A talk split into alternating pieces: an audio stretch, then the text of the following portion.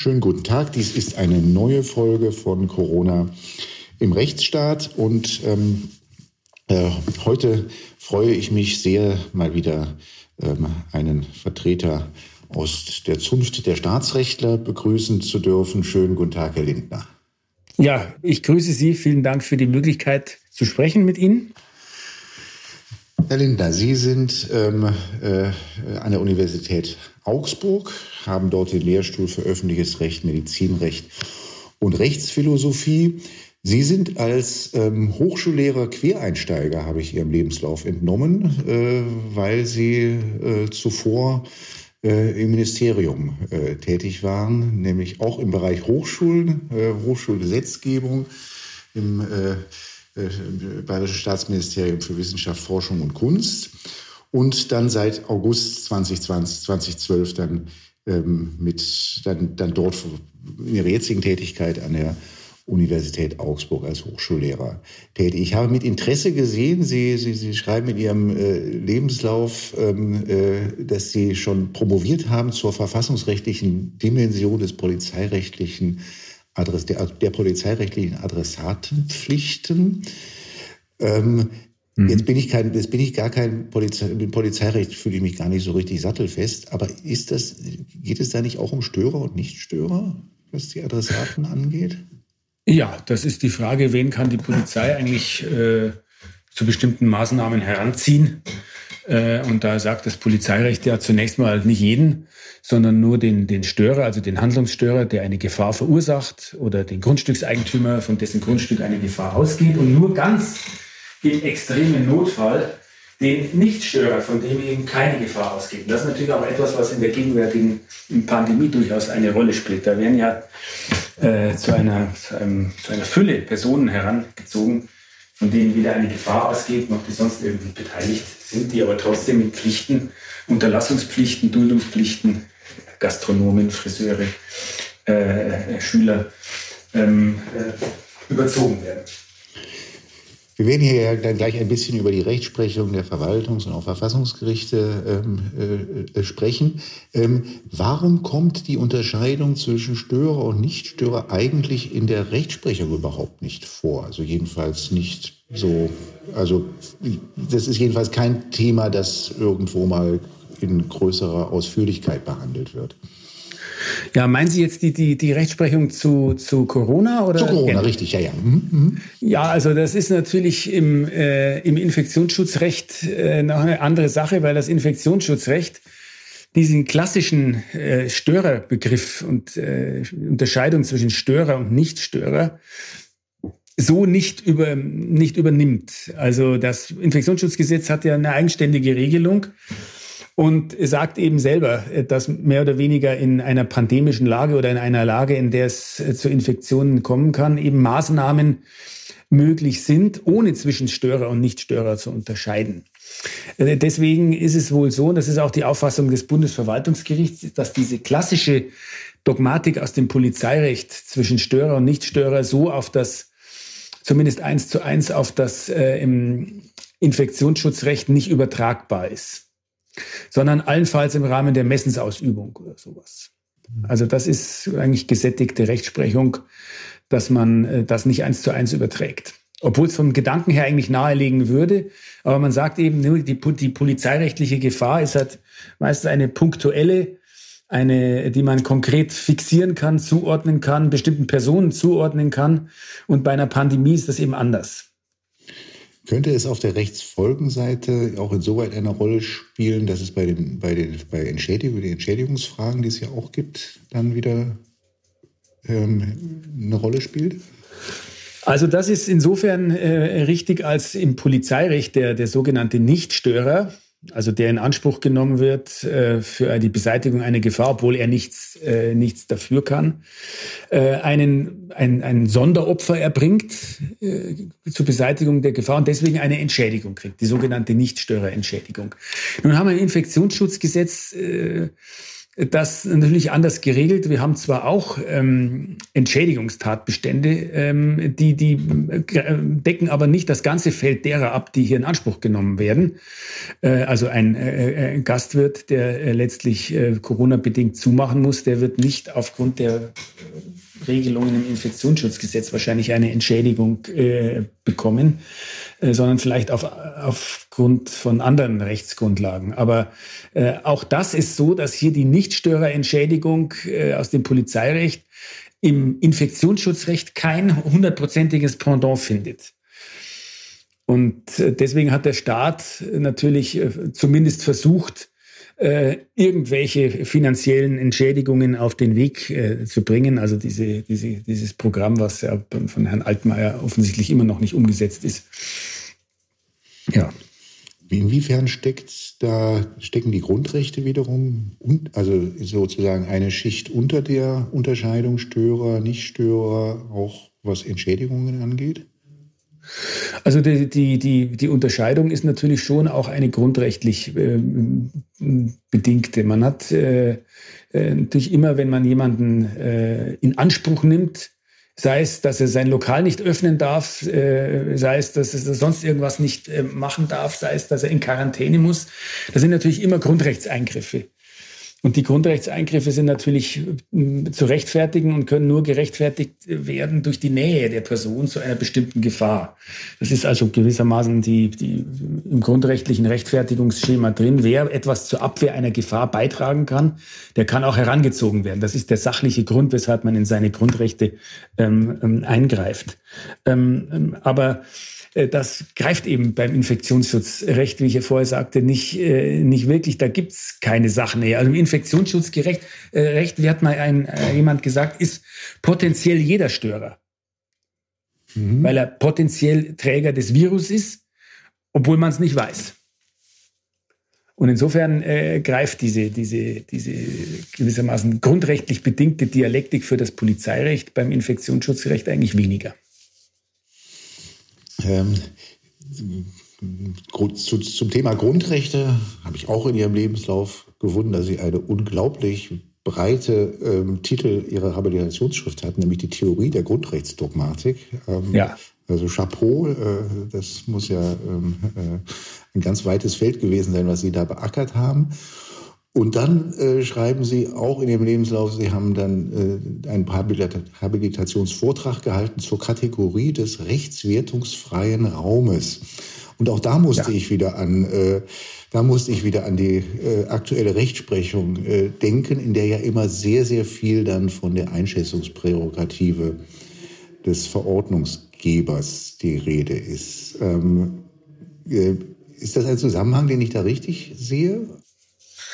Also das, was ich damals versucht habe, unter rechtswertungsfreien Raum, das ist natürlich keine Erfindung von mir, sondern das stammt von dem Rechtsphilosophen ähm, Arthur Kaufmann. Äh, das war, äh, waren Überlegungen, wie man dilemmaartige Situationen, äh, wie das Recht mit dilemmaartigen Situationen umgeht. Also ein aktueller Anwendungsfall, den wir Gott sei Dank nicht haben, wäre die Triage. Also ähm, wen rette ich, wenn ich zu wenig Beatmungsgeräte zur Verfügung habe? Und da war die Überlegung, ist das eine Frage, die das Recht überhaupt beantworten kann? Oder ist das nicht eine Frage, die die, die Verantwortlichen vor Ort entscheiden müssen? Äh, also die Frage äh, der Enthaltsamkeit des Rechts bei dilemmaartigen äh, Situationen. Eine Parallele, die damals diskutiert worden war, war die Frage des, des Flugzeugabschusses. Mhm bei einem, bei der Situation, dass ein vollbesetztes Passagierflugzeug in ein vollbesetztes Stadion von Terroristen entführt zu stürzen droht, ob man dann dieses Flugzeug abschießen darf. Das ist eben eine dilemmaartige Situation. Entweder ich schieße das Flugzeug ab, dann sterben nur die im Flugzeug in Anführungszeichen, oder ich sterbe es nicht, schieße nicht ab, dann sterben alle. Ähm, das äh, ist die Frage, kann das Recht eigentlich solch, solche Situationen überhaupt bewältigen. Und da war die, die Überlegung, ist das nicht etwas, wo man sagen muss, dann muss man die, diese Entscheidung muss man den verantwortlichen Personen in der konkreten Situation überantworten. Das kann das Recht vorher abstrakt nicht regeln.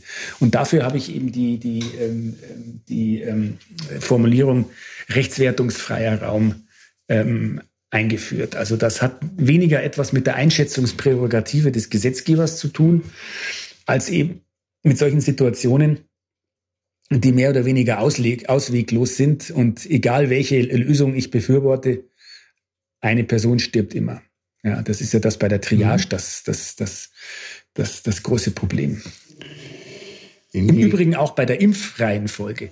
Das ist vielleicht jetzt nicht mehr ganz so äh, äh, dringlich, weil wir die hochvulnerablen Gruppen ja schon zumindest zu einem Großteil geimpft sind. Aber auch bei der Impfung war natürlich schon die Frage, nach welcher Reihenfolge impfe ich und wer von dem knappen Impfstoff keinen bekommt, der ist möglicherweise dem Tode geweiht, wenn er sich infiziert mit 85 im Pflegeheim.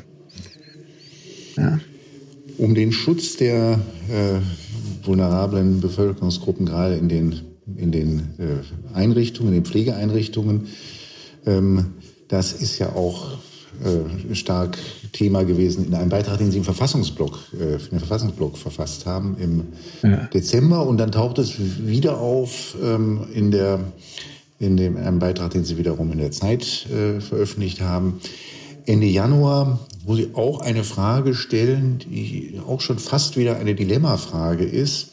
Da stellen Sie nämlich die Frage, ist ein harter Lockdown nur deswegen notwendig, weil die Politik wirksame Schutzmaßnahmen an entscheidender Stelle unterlässt, wäre, es ansonsten, wäre er ansonsten nicht erforderlich und ist er daher rechtswidrig. Also die Politik, so stellen Sie zunächst mal das in Frageform, hat es möglicherweise verabsäumt, ähm, jetzt äh, an der Stelle auch Schutz, wirksamen Schutz äh, herzustellen, an, der, an denen es am wichtigsten war und hat stattdessen uns allen wieder den harten Lockdown, und das ja mittlerweile seit Monaten, äh, verordnet.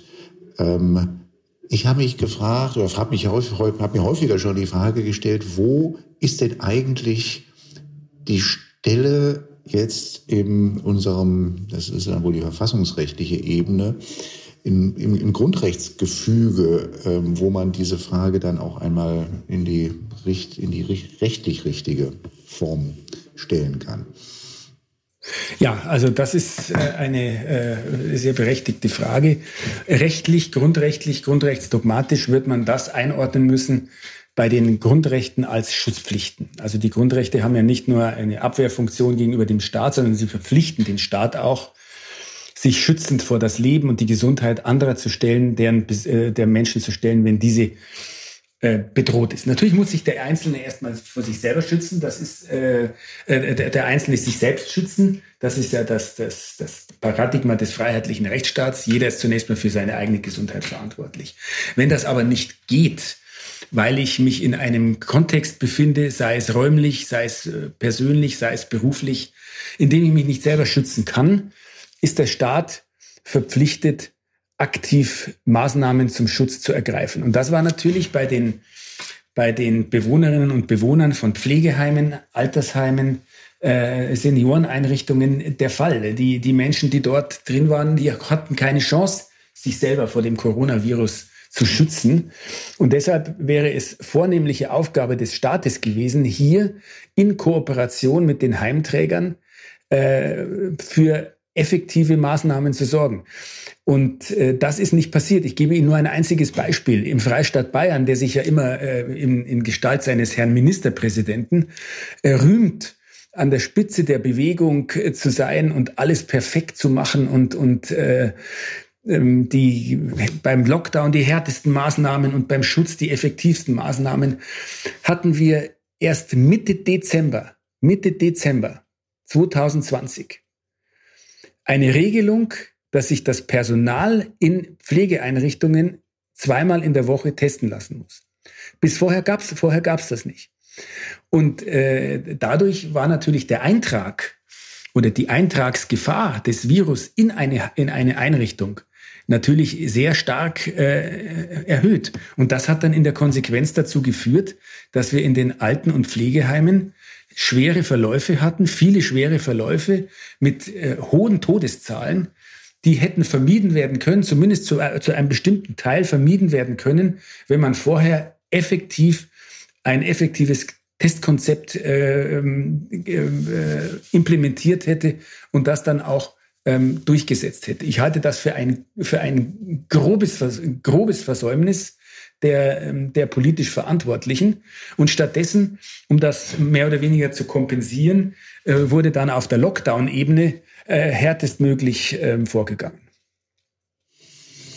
Ähm, gibt es Ansatzpunkte, dass man das als ein, ein nachhaltig von Lockdown Betroffener, wie jetzt etwa, ja, man hat ein, Yoga, ein Yoga-Studio, was man seit Monaten nicht öffnen darf, wo man das zum Thema machen kann? Falsche Politik? Also das ist, das ist die, die ein, eigentliche dogmatische Schwierigkeit, an der ich schon äh, jetzt längere Zeit rumüberlege.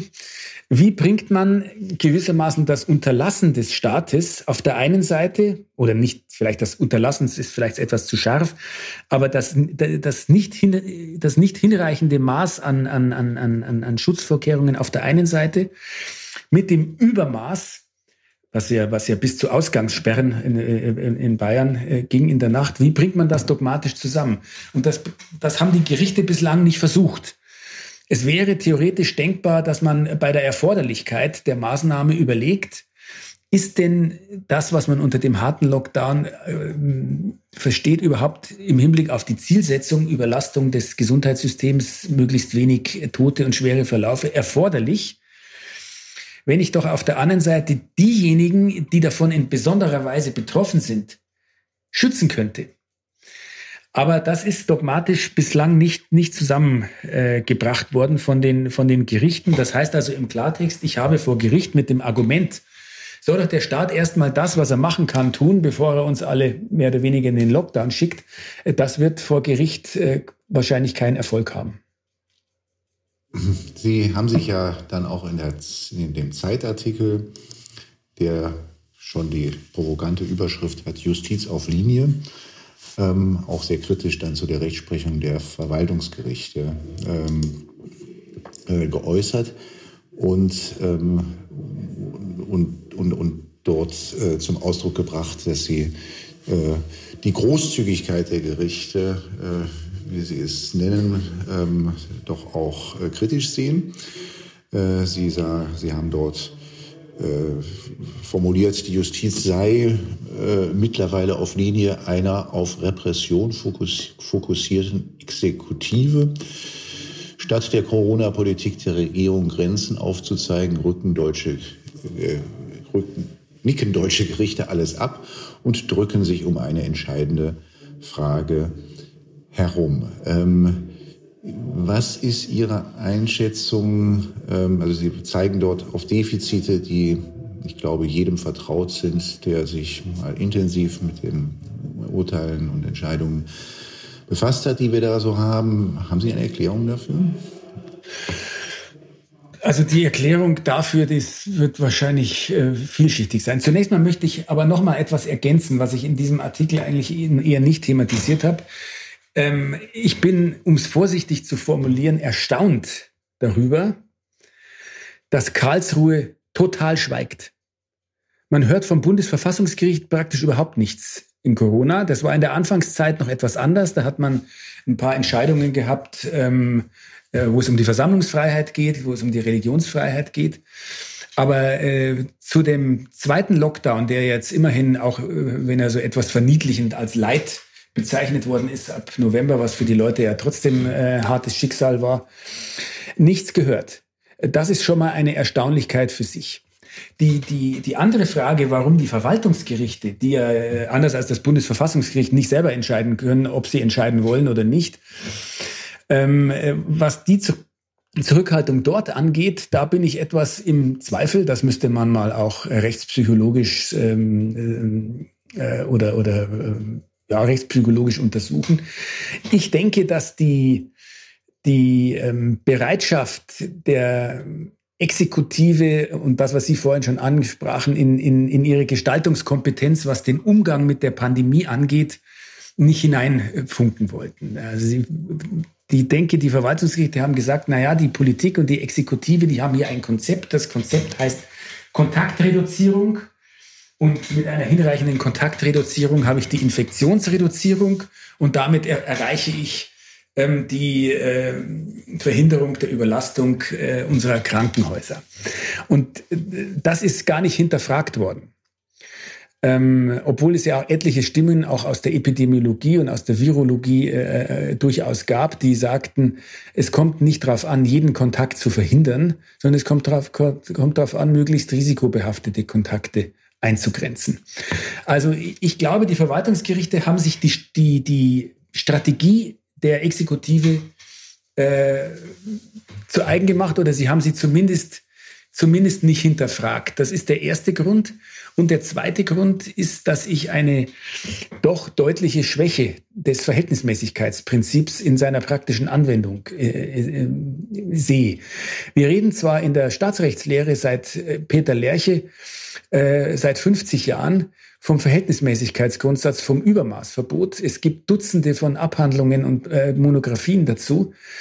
Aber es besteht, und das sieht man jetzt ganz deutlich, immer noch eine große Unsicherheit in, der, in dem Umgang mit dem Verhältnismäßigkeitsgrundsatz. Und das beginnt damit, dass wir bis heute eigentlich in der Corona-Pandemie nicht eindeutig festlegen, was ist eigentlich der legitime Zweck, den wir mit den Maßnahmen erreichen wollen. Ist es der Gesundheitsschutz des Einzelnen? Ist es der, ist es, ist es, ähm, äh, der, der, der Gesundheitsschutz als Kollektiv gut? Ist es, ist es die Überlastung des Gesundheitswesens? Ist es der Schutz der Bevölkerung davor, möglicherweise nicht die entsprechende medizinische Behandlung ähm, äh, zu bekommen? Oder ist es gar, was ich äh, mittlerweile den Eindruck habe, ist es äh, momentan nicht ein Inzidenzwert, den wir unbedingt erreichen wollen, den wir als verfassungsrechtlich legitimen Zweck ansehen? Also hier besteht eine große Unsicherheit, was wollen wir eigentlich erreichen und wie, wie lässt sich das im Verhältnismäßigkeitsprinzip äh, abbilden. Und ein letzter Satz dazu, da als Zweck immer nur der Lebensschutz angegeben wird. So ganz allgemein. Zweck ist es, so steht es auch im Infektionsschutzgesetz, Zweck ist es, Leben und Gesundheit zu schützen. Kommt natürlich ein anderes Rechtsgut daneben gar nicht an. Und ähm, hier liegt ein, ein, ein großes Manko, das meines Erachtens auch, wenn die Corona-Pandemie abgeklungen ist, dringend der Aufarbeitung bedarf. Ja. So kommt es dann zu den Entscheidungen, in denen dann sinngemäß steht, also solange, äh, solange nicht auszuschließen ist, dass eine Maßnahme äh, Infektionen verhindert, ähm, überwiegt dann das Interesse am Infektionsschutz und damit am Schutz von ja. Leben und Gesundheit, äh, wirtschaftliche Interessen, Interessen von Künstlern und Interessen von äh, Kindern, Kindern an der Beschulung, richtig und so weiter und so fort.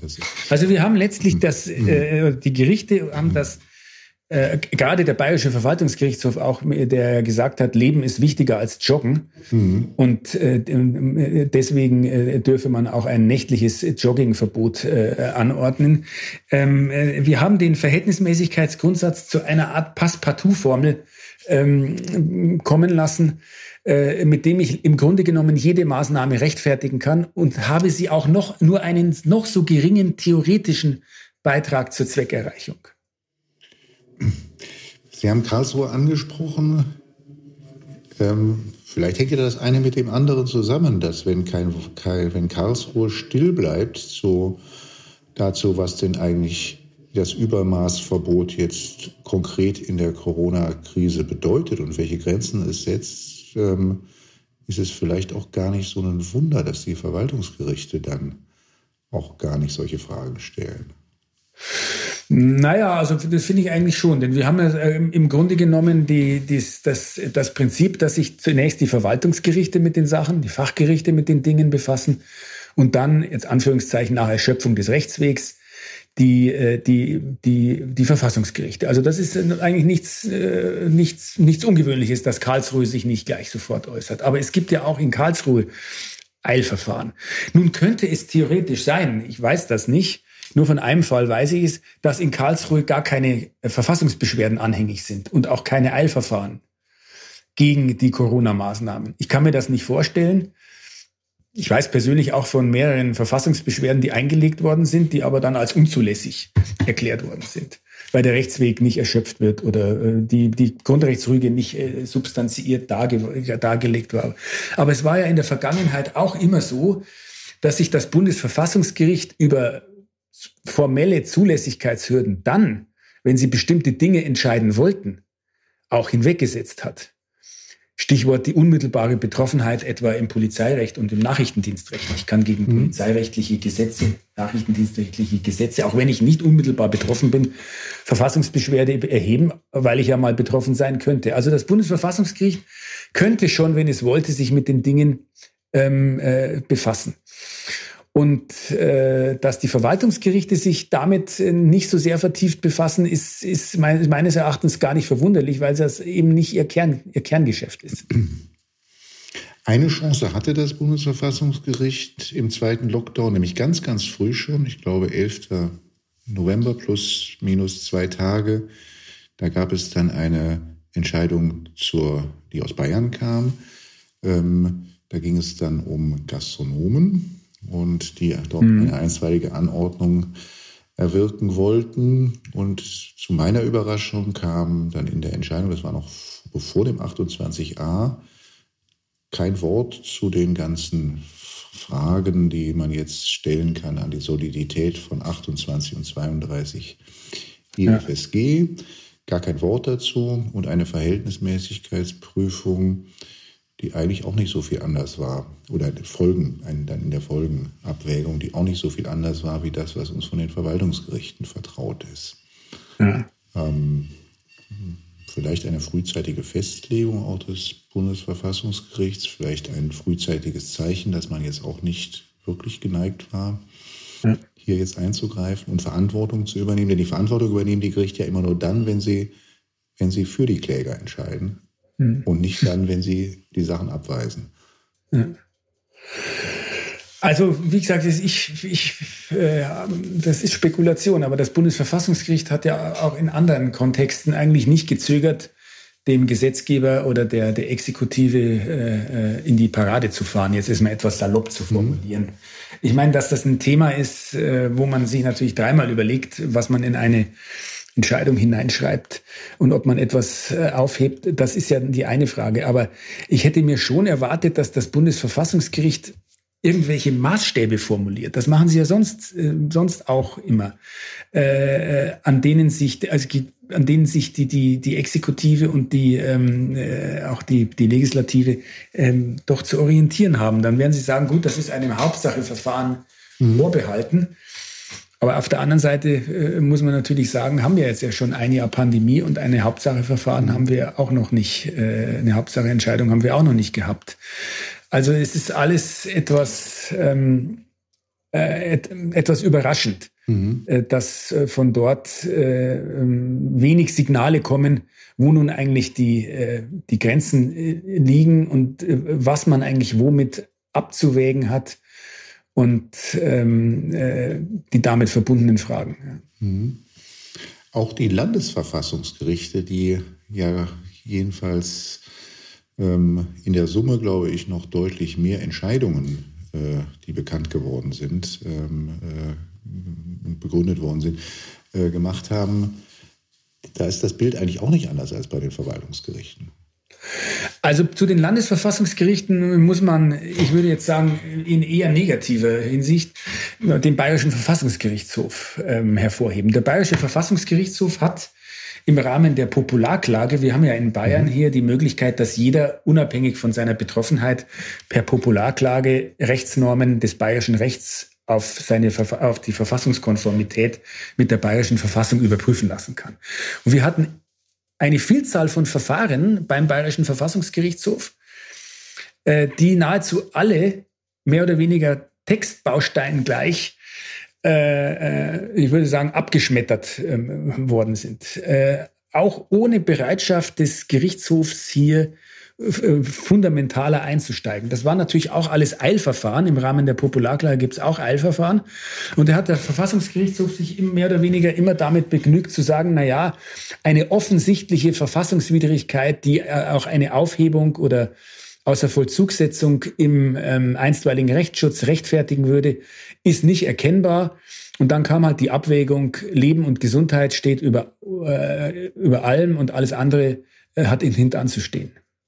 Also insofern haben Sie recht, auch die Landesverfassungsgerichte sind hier involviert, aber auch äh, mit wenig Kritikbereitschaft, sagen wir es mal so vor, vorsichtig. Um vielleicht, da wir jetzt gleich am Ende der Zeit ist, noch ein bisschen versöhnlich äh, abzuschließen. Es gibt eine ähm, neuere Entscheidung aus Karlsruhe äh, von Anfang Februar, die hat mich ein bisschen aufhorchen lassen. Sie weist zwar ab, das war der, ein, eine bayerische Entscheidung des äh, Bayerischen Ver äh, Verwaltungsgerichtshofs zum Thema Schulöffnung. Und da hatte das Bayerische, der Bayerische Verwaltungsgerichtshof etwas gemacht, was ich, also, äh, was ich kenne, was auch ein ganz großes Problem ist. Oder die typische, der typische Ablauf dieser Eilverfahren ist wie folgt.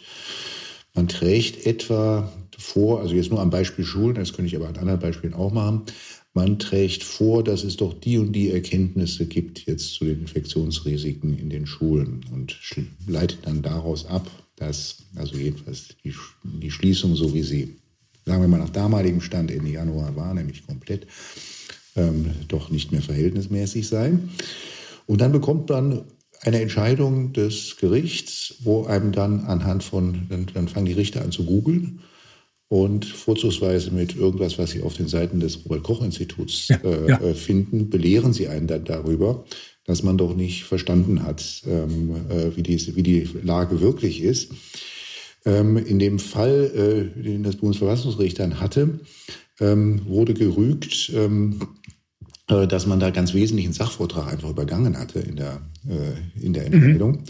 Und das hat, da hat dann, dann ist, dann, dann ist die Verfassungs- oder die ein, zwei Anordnung ist nicht erlassen worden, weil wegen äh, keine Erschöpfung des Rechtswegs, weil man habe Gegenvorstellungen machen müssen beim äh, bayerischen VGH. Aber immerhin ja. schreibt das, schreibt der, schreibt mhm. Verfassungsgericht, dann doch recht deutlich in seine Entscheidung herein, dass, also, dass man es doch beim Bayerischen Verwaltungsgerichtshof sich nicht so leicht machen konnte, das da einfach ganz wesentlichen Sachvortrag zu übergehen und mit irgendwelchen eigenen ja. Belegstellen aus dem Internet. Äh, äh das, ist, das ist interessant. Die, die, die Entscheidung, äh, gesagt, die habe ich jetzt noch gar nicht gesehen, aber das ist natürlich schon auffällig. Das ist auch bei der Rechtsprechung des Bayerischen Verfassungsgerichtshofs so. Das liegt wahrscheinlich auch daran, dass viele Verfassungsrichter in, in, in, am Bayerischen Verfassungsgerichtshof zugleich Richter am VGH sind, ähm, die berufsrichtlichen Mitglieder. Und das ist immer sehr frappierend, wenn man diese Entscheidungen liest. Da hat man dann zeilenweise RKI-Zitate, mhm. die dann aber ihrerseits nicht normativ äh, eingebettet werden, mhm. sondern da heißt nur, das ist so und Schluss. Mhm. Und vor allen Dingen machen sie es äh, ja in anderen Kontexten nicht. Das, das, das RKI hat zum Beispiel festgestellt, dass, die, dass das Ansteckungsrisiko im Einzelhandel niedrig ist. Das ist eine, äh, mhm.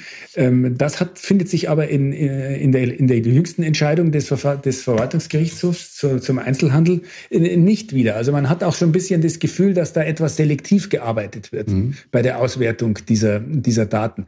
Aber nichtsdestotrotz ist es natürlich Aufgabe der Gerichte, die normativen Konsequenzen daraus auch normativ zu behandeln und nicht zu sagen, so ist es. Mhm. Naja, schauen wir mal, wie sich das weiterentwickelt. Vielleicht kommt ja dann doch mal irgendwann, hoffentlich demnächst, ein paar klare, klärende Hinweise von vielleicht doch etwas höherer Stelle in der Gerichtshierarchie. Ja. Wir haben ja darüber gesprochen. Für heute darf ich Ihnen erstmal ganz herzlich danken, Herr Lindner, für dieses äh, spannende Gespräch, was wir hatten. Äh, vielen Dank. Ja, ich danke auch.